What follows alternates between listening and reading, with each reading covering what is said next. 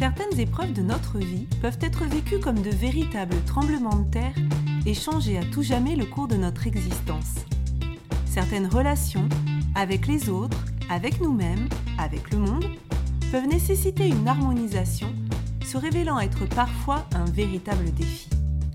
Bonjour, je suis Virginie Chastel, créatrice du podcast Osmose Harmonisons nos relations.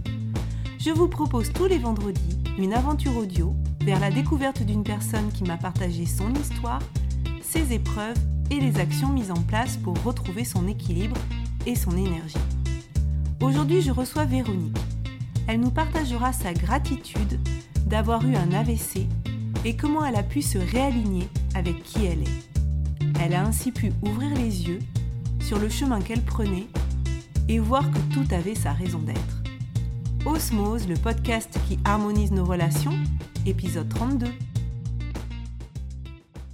Bonjour Véronique. Bonjour Virginie. Et comment tu vas? Eh bien écoute, ça va euh, très très bien. Bon, ben, je suis ravie, ravie de te retrouver aujourd'hui pour un nouvel épisode de mon podcast où nous allons parler, comme d'habitude, de relations, relations euh, aux autres, relations à soi, relations au monde. Et pour commencer, est-ce que tu pourrais ben, nous dire qui tu es? Oui, ben, avec, euh, avec grand plaisir.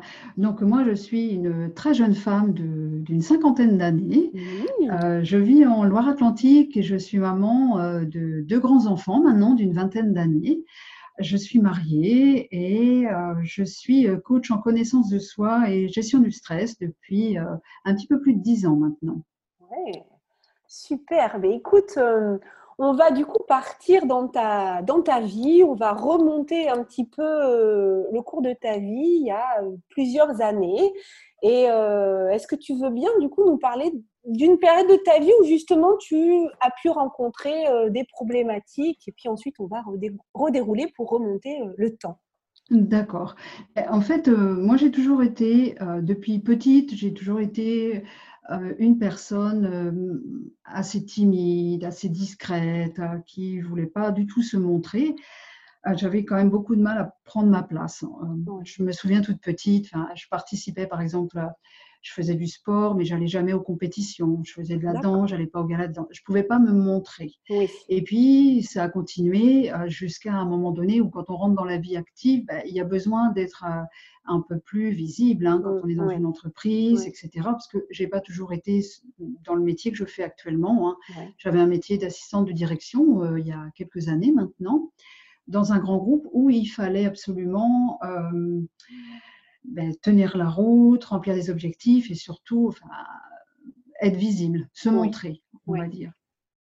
Et, ça, là ça, a toujours été euh, compliqué pour toi, mais du coup, dans le monde adulte, non seulement c'était compliqué, mais ça pouvait, euh, pouvait y avoir des répercussions plus négatives, je dirais, en tout cas visiblement.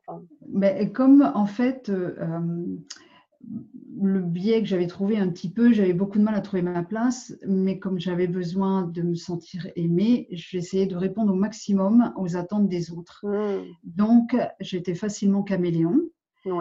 Donc, j'arrivais malgré tout à avoir une place qui euh, n'était pas la mienne, mais j'arrivais à avoir une place, puisque je faisais, enfin, je correspondais bien aux attentes de l'extérieur.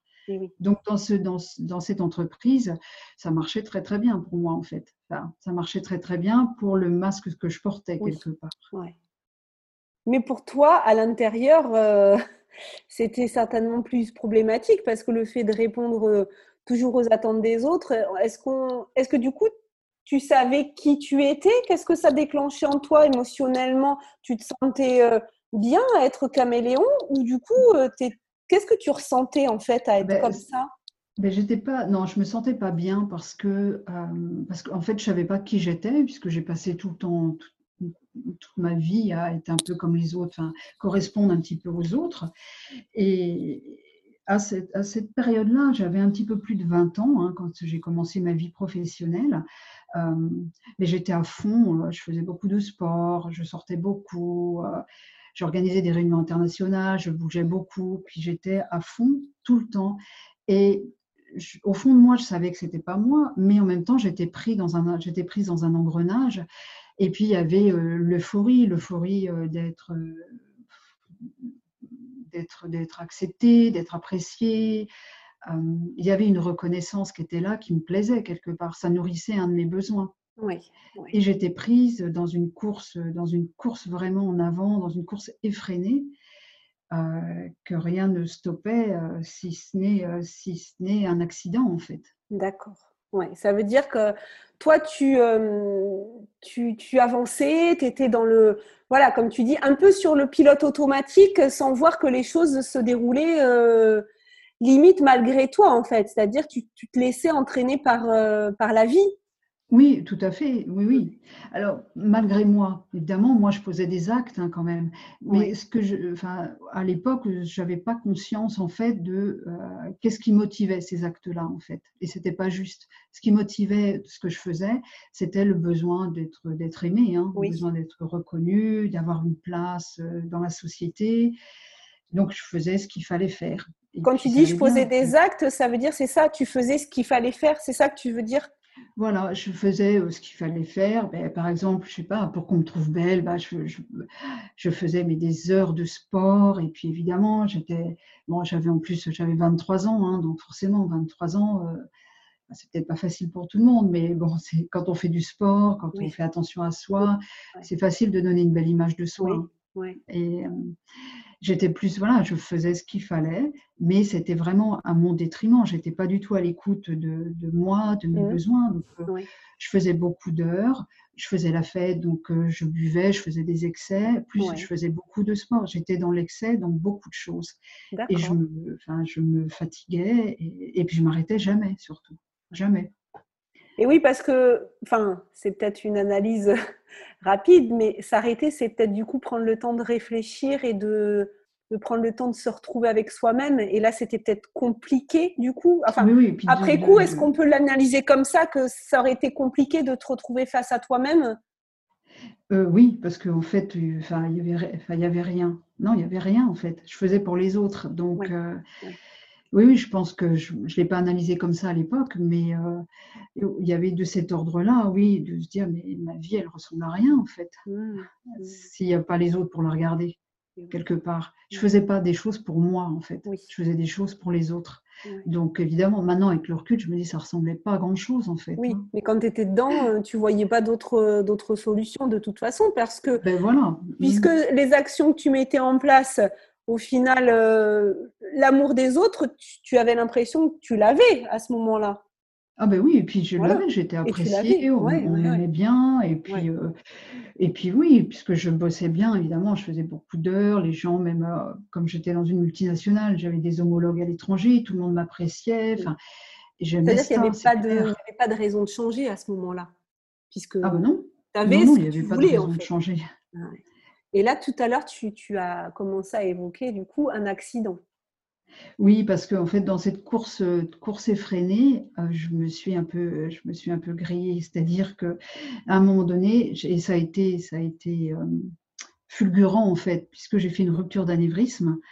Donc c'est pour les gens qui ne savent pas, ben, c'est un vaisseau qui éclate dans la tête. Donc j'ai fait une hémorragie cérébrale et j'avais 26 ans. Donc c'est très jeune hein, pour faire ce genre d'accident quand même. Bon, c'était dû à une malformation et avec le rythme que j'avais, ben, c'est sûr que j'ai accentué. Hein, peut-être ça, aurait peut-être arrivé ou pas, ça je ne sais pas, mais mmh. en tout cas. Et alors là, c'est en, trois secondes, la vie s'arrête en fait.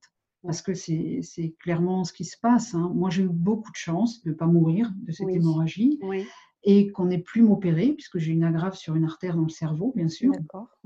Et de ne pas mourir pendant l'opération, et surtout de ne pas avoir de séquelles.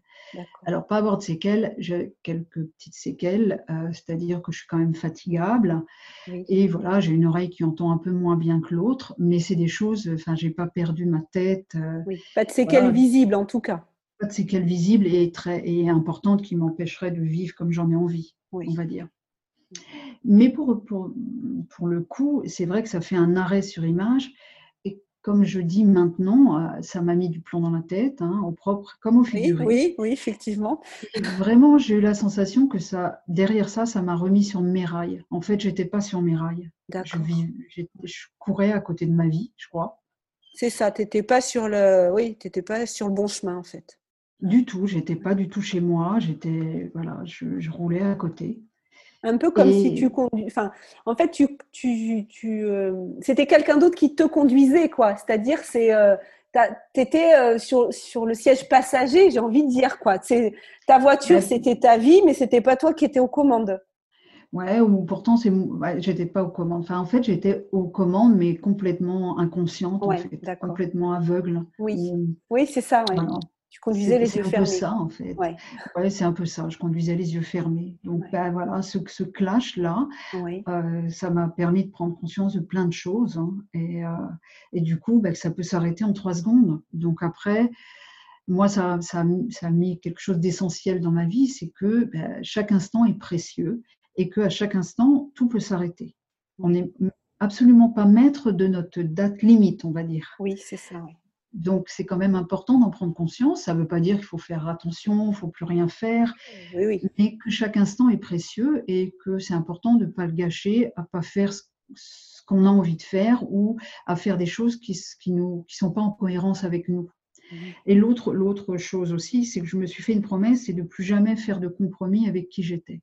Mmh. C'est-à-dire qu'à un moment donné, je découvre qui je suis et je reste alignée à ça justement découvrir qui on est. Est-ce que suite à cet accident, euh, parce que ça, ça, a tout changé, hein, j'ai bien compris que du coup ça avait été un électrochoc, un arrêt sur image, là où, où tu, euh, tu disais, voilà, j'ai pris conscience de certaines choses, mais comment, euh, du jour au lendemain, tu comprends qui tu es ou il y a quelque ah chose qui se passe derrière déjà, déjà, après un accident comme ça, il faut un certain temps pour se remettre sur pied. Moi, j'ai vraiment, enfin, ça, tous les jours, hein, on s'améliore, mais j'ai mis deux ans vraiment à retrouver un peu de, pétillance dans mes yeux. Je me souviens toujours, même, euh, tu vois, ma mère, au bout de deux ans, un jour, elle m'a dit, dit ça y est, je, viens de te retrouver dans mon regard, en fait. Parce, que, tu avais de la rééducation à faire. Est-ce qu'il y avait de la rééducation physique ou c'était juste euh, au début Au début, oui. parce que mon côté gauche ne marchait pas très très bien, mais ça s'est vite remis en place. Mais hum, le cerveau, c'est comme c'est un muscle, hein, et quand il a été comme ça, euh, qui subit une, hémorragie, et après il est au ralenti. Et moi j'avais l'impression, tu vois, comme quand tu commences, comme si c'est une roue qui se remet en marche tout doucement. Mais à l'époque, on posait une question, je mettais plusieurs minutes à répondre, le temps que je comprenne, que je puisse formuler. J'avais toute, j'avais toute mon élocution, sauf que mon cerveau, il, était à deux à l'heure en fait. Donc, j'avais aucune réactivité intellectuelle. Donc, ça, ça prend du temps. Donc, juste après mon accident, c'était vraiment la reconstruction. J'en étais pas, euh, à ce moment-là, j'en étais pas à euh, faire des prises de conscience sur mon fonctionnement. J'étais à pouvoir mettre un pied devant l'autre, manger toute mmh, seule. Euh, mmh. C'était un peu ça. Hein, à redevenir autonome. Tu retrouvais ton, pour retrouver son autonomie. Quoi voilà, redevenir autonome. Et bon, c'est vrai que pendant cette, cette opération, j'ai vécu un épisode particulier, on va dire. Je ne veux pas rentrer dans des choses trop ésotériques, mmh. mais après, ça m'a demandé quand même, j'ai eu besoin de, de, trouver des réponses par rapport, bah, voilà, qu'est-ce qui se passe quand euh, on fait un petit voyage, quand on n'est plus là. J'avais besoin de trouver des réponses. Et je me suis rapprochée petit à petit de la méditation, du bouddhisme, où j'ai pu trouver pas mal de réponses. Ça, ça a commencé un petit peu à me faire cheminer. Oui. Et comme, comme, euh, euh, comme le cerveau, ben, c'est un muscle, il a besoin d'être réentraîné. Moi, j'ai découvert la kinésiologie à ce moment-là, parce que toute une partie de la kinésiologie, c'est de la gymnastique du cerveau. Où par des mouvements corporels, on, on, va dire, on, on redonne de la, de la connexion en fait dans les hémisphères cérébraux pour retrouver de la mémoire, de la concentration, de la réactivité cérébrale, enfin, toutes ces petites choses-là qui sont quand même indispensables. Oui. Du coup, ça, veut dire que la ça veut dire que la kinésiologie, là, pour les, pour les auditeurs, c'est une pratique qu'on utilise euh, après un accident ou n'importe qui peut faire de la kinésiologie? Ah, bah, tout le monde, puisque maintenant c'est un de mes, outils principaux, on va dire, et je travaille avec des gens du bébé jusqu'à la personne âgée. Hein. on, peut, on peut travailler absolument tout avec la kinésiologie, mais je ne vais pas peut-être pas en parler tout de suite là maintenant d'expliquer, parce que c'est un petit peu long d'expliquer la kinésiologie. On, se reverra pour ça alors. avec grand plaisir. Mais euh, par, rapport à tout ce qui est problématique du cerveau. C'est pour ça qu'il y a tout un pan de la kinésiologie. On travaille beaucoup avec les, enfants en difficulté d'apprentissage aussi, parce qu'on peut redonner comme ça une, une vraie mobilité au cerveau.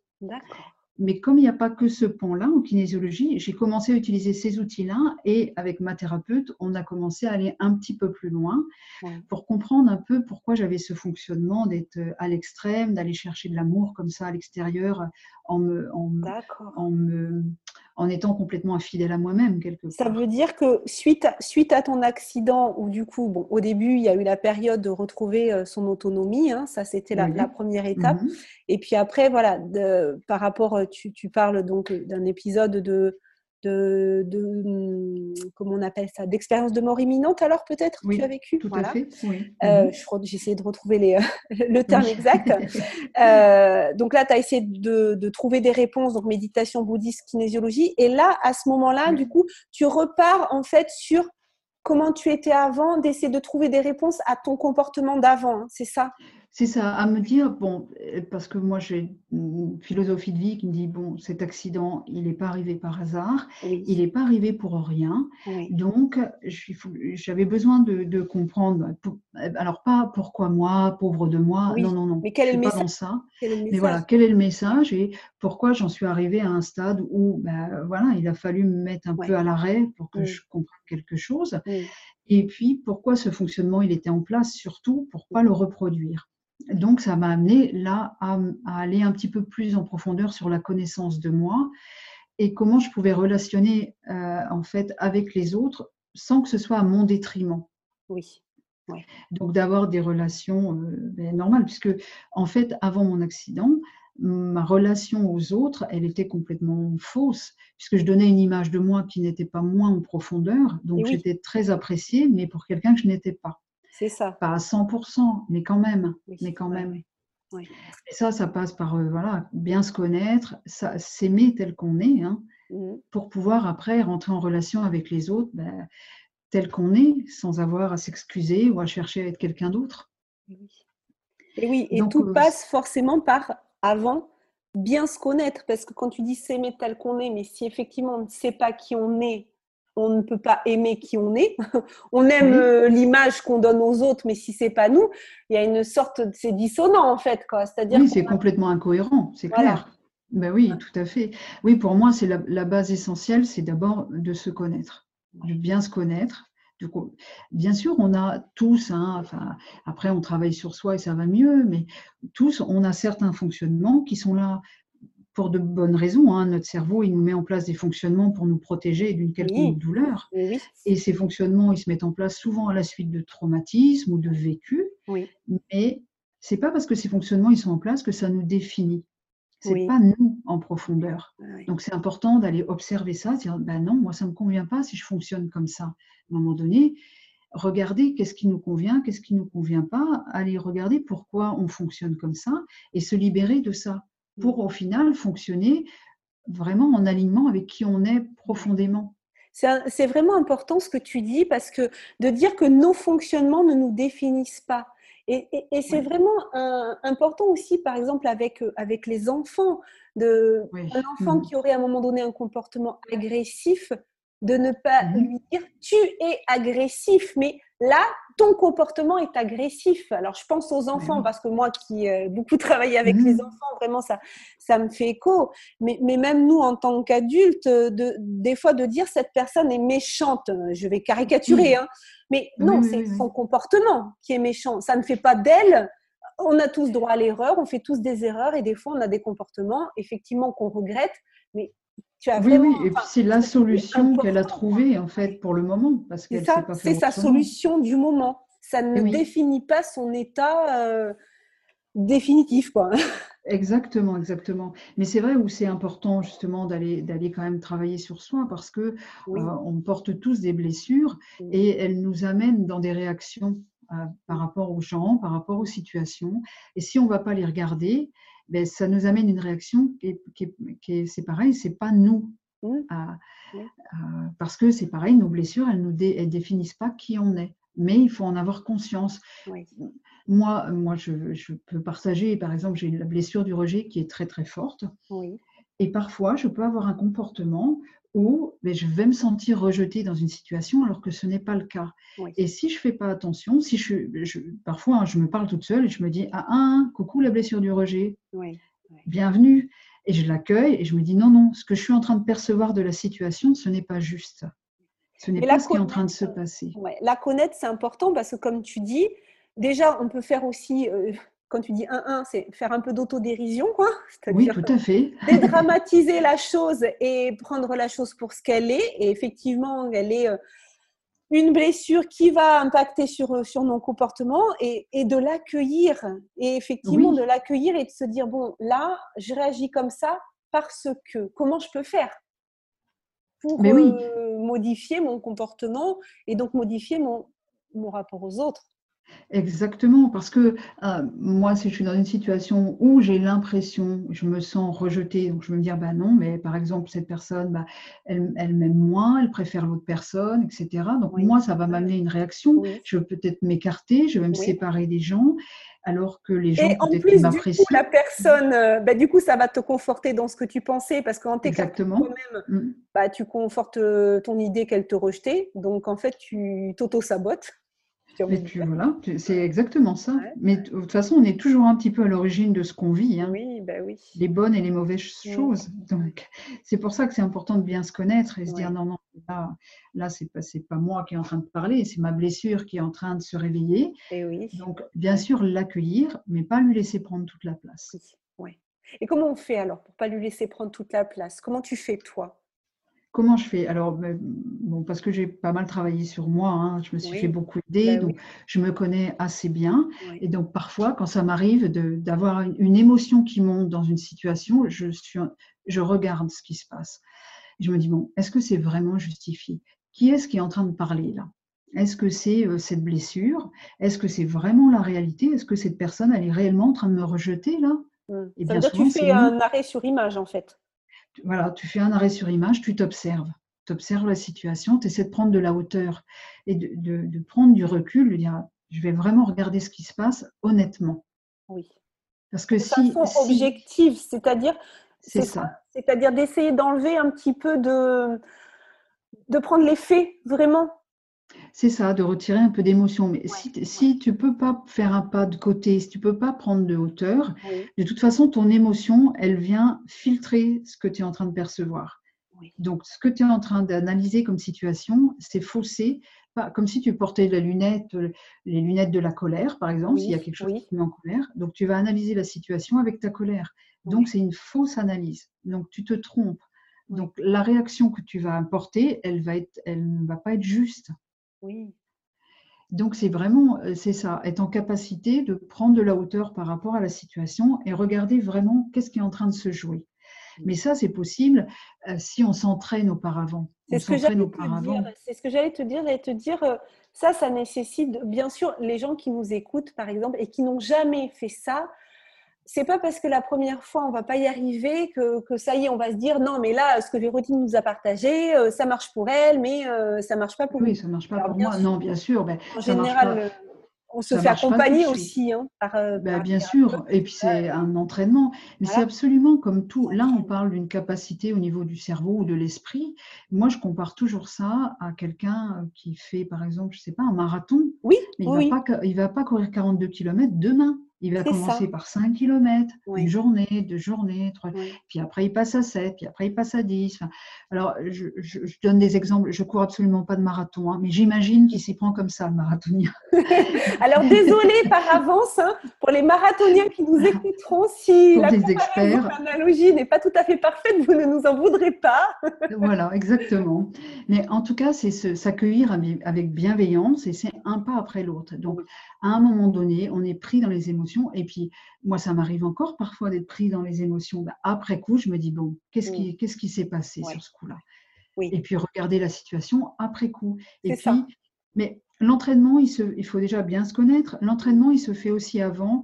Moi, je prône mais à 200% la méditation, sans, sans aucun courant religieux. Hein. Chacun, oui, oui. c'est complètement neutre parce que ça entraîne l'esprit à être dans le calme et à pas être en réactivité en permanence, à avoir un sas en fait quand on, on entend quelque chose ou quand on voit quelque chose, d'avoir un sas avant de réagir.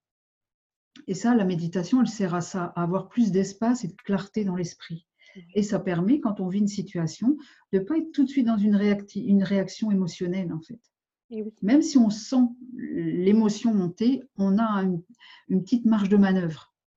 Et plus on entraîne son esprit à être dans le calme, plus la marge de manœuvre, elle s'allonge, en fait. Et après, bah, c'est beaucoup plus fluide dans les relations, c'est beaucoup plus fluide. Ça veut dire que l'arrêt sur image dont, tu, nous parlais, quand effectivement au départ on ne va pas être capable de faire euh, aller en, une demi-seconde l'arrêt sur image qui nous permet de prendre du recul, se dire allez euh, c'est bon, c'est pas très grave. Au départ effectivement ce retour sur image va se faire après que le film soit passé. Hein. Donc des fois ça peut être à la fin de sa journée, ça peut être un exercice à faire à la fin de sa journée, se poser cinq minutes et de se dire aujourd'hui j'ai vécu ça. Est-ce que est-ce que j'aurais pu faire autrement? Qu'est-ce qui s'est passé? Quelle émotion m'a traversée? Et puis, au fur et à mesure, on va arriver à faire cet arrêt sur image le plus proche de l'événement. Et la méditation, comme tu nous le partages, aide à ça. Oui, tout à fait. Oui, oui, oui. Oui, oui, parce qu'au départ, ben, au départ, on met les deux pieds dedans. Hein, l'émotion, elle est là, on l'a même pas vu monter. Et puis c'est trop tard, on a réagi. C'est pas grave, c'est pas grave. Hein, on apprend petit à petit. bien sûr. voilà, comme, comme, quand on commence à marcher, on tombe. Hein. Alors, on se relève et puis on recommence. Puis à un moment donné, ben voilà, on est plus stable. Oui. Et toi, dans tout, tout ce, parcours de vie, du coup, après, après ton accident, effectivement, euh, donc on a bien vu hein, plusieurs étapes avant d'arriver à, tout ça. Oui. Aujourd'hui, est-ce que, donc j'imagine que tu sais à peu près, on ne sait jamais 100% euh, qui, qui tu es. Émotionnellement, du coup, maintenant, par rapport à ta vie d'avant, avant ton accident, comment ça se passe émotionnellement maintenant pour toi? Quand je regarde en arrière, tu veux dire? Aujourd'hui, si, euh, oui, si tu compares ta vie d'avant où tu disais que tu étais plutôt euh, un caméléon, que tu t'adaptais aux autres, et aujourd'hui que tu es plus dans je sais qui je suis. Euh, oui, et que je fais plus de compromis en fait. Alors plus de compromis, ça ne veut pas dire que je suis invivable, hein, mais plus de compromis. pour les choses importantes. C'est-à-dire que moi, à un moment donné, bah, après mon accident, j'étais toujours dans ce grand groupe et puis j'ai bien vu que c'était pas, ça correspondait pas à mes valeurs. Il y avait des choses, c'était pas du tout dans mes valeurs. Et ça m'a demandé du temps parce que voilà, hein, on se reconstruit quand même. Ça, ça prend pas que deux ans non plus complètement. Une reconstruction, ça prend du temps. Et puis de, de, de, bien se connaître et puis de, de, travailler ses blessures pour oser être pleinement soi-même parce que voilà, c'est tout un chemin.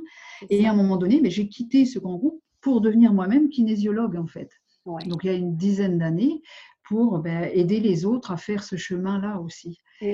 Maintenant, je peux dire que maintenant, et j'ai encore, il y, a, il y, a, un an, j'ai encore, je me suis encore réalignée un petit peu plus avec qui je suis parce que parce qu'on évolue aussi. Il y a eu 30 ans, il y a eu 40 ans, il y a eu 50 ans, et à chaque fois, c'est important. Il ne faut pas se dire que bon, bah, je fais le travail une fois, et puis voilà, je signe, je suis comme ça, je sais pas, moi je suis dentiste, puis ça va être pour toute la vie. Ben non. À un moment donné, c'est se dire, se, se, se, réajuster au fur et à mesure, s'accueillir dans ce qu'on est en évolution et avoir l'humilité de dire, ok, ben avant j'ai fait ça comme ça, maintenant c'est plus juste pour moi de le faire comme ça.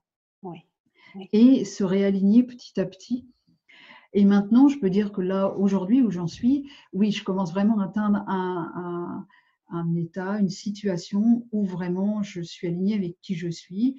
J'accompagne les gens comme j'ai envie de les accompagner pour qu'ils puissent vraiment justement se reconnecter, s'aligner avec, avec euh, qui ils sont et se libérer de plein de choses qui les empêchent d'être heureux, qui les empêchent de vivre pleinement leur vie. Parce que être heureux, c'est pas forcément avoir quelque chose à l'extérieur, c'est surtout être vraiment soi-même. Mmh. Et avec, euh, avec ce qu'on est, hein, euh, voilà, on a tous nos défauts, nos qualités, nos limites, et c'est OK. C'est OK. C'est justement euh, souvent le, la difficulté, c'est de ne pas vouloir accepter une partie de soi parce qu'elle ne nous plaît pas, parce qu'on aimerait être plutôt comme ci, plutôt comme ça. Oui, mais on n'a personne d'autre sous la main. Hein, donc, euh, ah bon? Et non, ah et non. Ou alors, ben, on se leurre, mais plutôt se dire, OK, ben, non, ben, c'est déjà merveilleux, je pense, ce qu'on a. On a une existence humaine qui est quand même assez précieuse. Hein. On a une intelligence. bien sûr, il y a des gens qui peuvent avoir des handicaps, mais nous, en plus, là, on est en France, on est quand même dans un pays où mmh. on est suffisamment libre de lire, de s'exprimer. C'est quand même euh, fabuleux tout ça. Et bien souvent, il y a plein de choses où on se met dans des problématiques, où on reste coincé dans des émotions, alors qu'il y a des clés pour s'en sortir. Mmh. Et moi, j'ai vraiment à cœur, hein, ce qui m'anime, c'est vraiment d'amener les gens à comprendre ça et à se libérer et à vivre vraiment ce qu'ils ont à vivre avec, avec qui ils sont. Oui, et c'est pour ça qu'on se rejoint, parce que c'est aussi ben, effectivement l'intention de, de, ce podcast, hein, de, grâce à toutes mhm. ces histoires, de montrer qu'il y, a toujours une solution, qu'il y a toujours un message aussi derrière euh, chaque, euh, chaque événement, chaque rencontre, hein, chaque, enfin, chaque personne qu'on rencontre était la bonne personne, chaque moment qu'on vit était le bon moment. Alors bien sûr, j'imagine qu'au moment où tu as ton AVC, tu te dis pas ouais super, je vis le moment de ma vie qui va changer ma vie. Ça, j'imagine. c'est sûr, c'est sûr. Qu'à ce moment-là, mais, euh, mais est-ce qu'aujourd'hui, du coup, pour, euh, on arrive vers la fin de, de l'interview, j'ai envie de te demander, euh, ben, cet événement, justement, est-ce que tu as une certaine, euh, comment dire, euh, alors je ne vais pas dire un bonheur d'avoir vécu cet événement. Hein, non, mais j'ai beaucoup de, beaucoup de gratitude et vraiment je le prends comme un cadeau de la vie, en fait. Je pense qu'à un moment donné,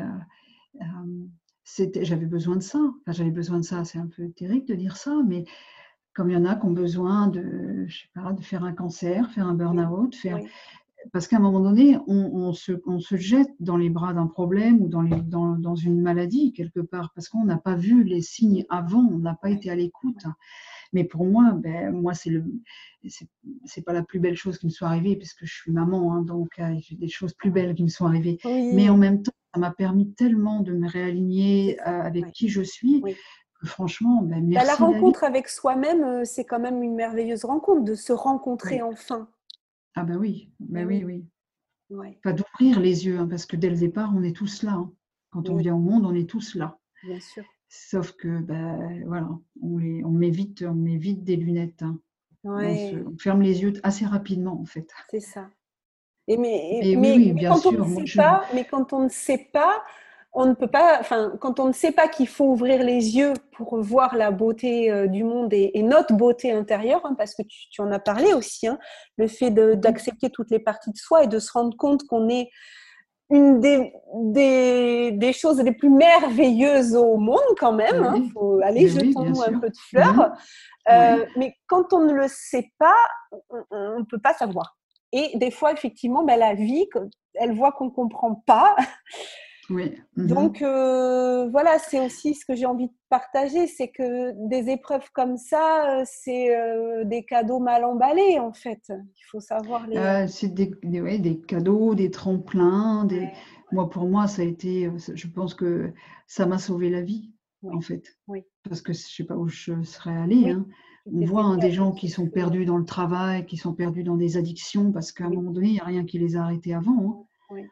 Mais moi, si je peux me permettre de passer un message aux gens qui nous écoutent. Si vous êtes en train de traverser euh, un événement difficile, hein, que ce soit une maladie, que ce soit je sais pas, un divorce, que ce soit un licenciement, que sais-je, un deuil, bien sûr, quand on est dans l'événement lui-même, eh ben, il faut traverser les émotions qui sont avec un ça, il n'y a pas, hein, vous êtes dedans.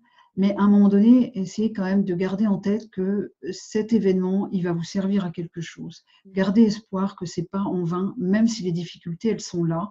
C'est que, d'une part, ça va faire, vous faire prendre conscience de, certaines forces que vous avez en vous que, qui n'auraient jamais été révélées, peut-être, si vous n'aviez pas traversé cette situation. Tout a sa raison d'être, en fait. Tout, a sa raison d'être. ouais et que si en ce moment ben, vous êtes dans les émotions, c'est ok, vous vous accueillez avec ces émotions-là en disant ben, c'est pas grave, hein, il y aura le pas d'après, il y aura le lendemain. Parce que euh, voilà, c'est aussi bienveillant avec soi-même, d'être bienveillant avec soi-même et de pas s'auto euh, flageller, se punir, euh, se culpabiliser et se dire que tout change tout le temps. Donc de mmh, toute façon, si aujourd'hui c'est un, c'est, un jour sans, à un moment donné, il va y avoir une sortie du tunnel de toute façon. Et c'est pas parce qu'aujourd'hui il y a des difficultés que c'est ça pour toute la vie et que ça fiche votre vie dans l'état actuel des choses. Il faut continuer d'avancer, toujours, toujours, toujours. Ben oui. En étant aligné et sur ses rails, c'est très important. Eh oui. Merci beaucoup Véronique Avec pour tous ces, euh, tous ces partages de clés, voilà, de, de- de- d'accepter toutes les parties de soi, de, de, se, de se connaître. C'est vraiment le. Si, de toute façon, s'il y avait une chose à retenir, c'est d'aller à la rencontre de soi-même, de découvrir qui on est. Et ensuite, Ouais. effectivement, il y a plein d'outils. hein. Tu, tu nous as partagé, voilà, vraiment la méditation, euh, Oui. plusieurs, témoins nous, nous l'ont partagé et c'est vrai que c'est un outil qui permet tellement de, de, de ne pas réagir de façon euh, de surréagir, de ne pas surréagir aux événements. C'est surtout euh, Ben oui, oui, oui. que j'ai envie de dire. Et, et ton beau message, effectivement, à la fin, hein, que tout a sa raison d'être et de garder espoir. Et tu as un exemple, voilà, euh, qu'on a aujourd'hui de d'épreuves de, dans la vie euh, pas faciles, mais où, où ça avait euh, son sens. Ouais, ça avait sa raison d'être pour, pour, pour de belles choses derrière, en Et- fait. Donc, vraiment, toujours accueillir dans la bienveillance et, et voilà, après ça se passe bien. Oui, se passe bien. oui. Mais merci beaucoup, Véronique, pour Avec ce moment partagé plaisir. avec toi. À très bientôt, à très bientôt, Oui. chers auditeurs, pour un nouvel épisode. Très belle fin de journée à tous. Au revoir. Au revoir. Si cet épisode vous a plu, sentez-vous libre de le partager. Pensez à vous abonner si vous souhaitez recevoir les épisodes dès leur publication. Vendredi prochain, je recevrai Sarah pour le dernier épisode de cette série Osmose, harmonisons nos relations.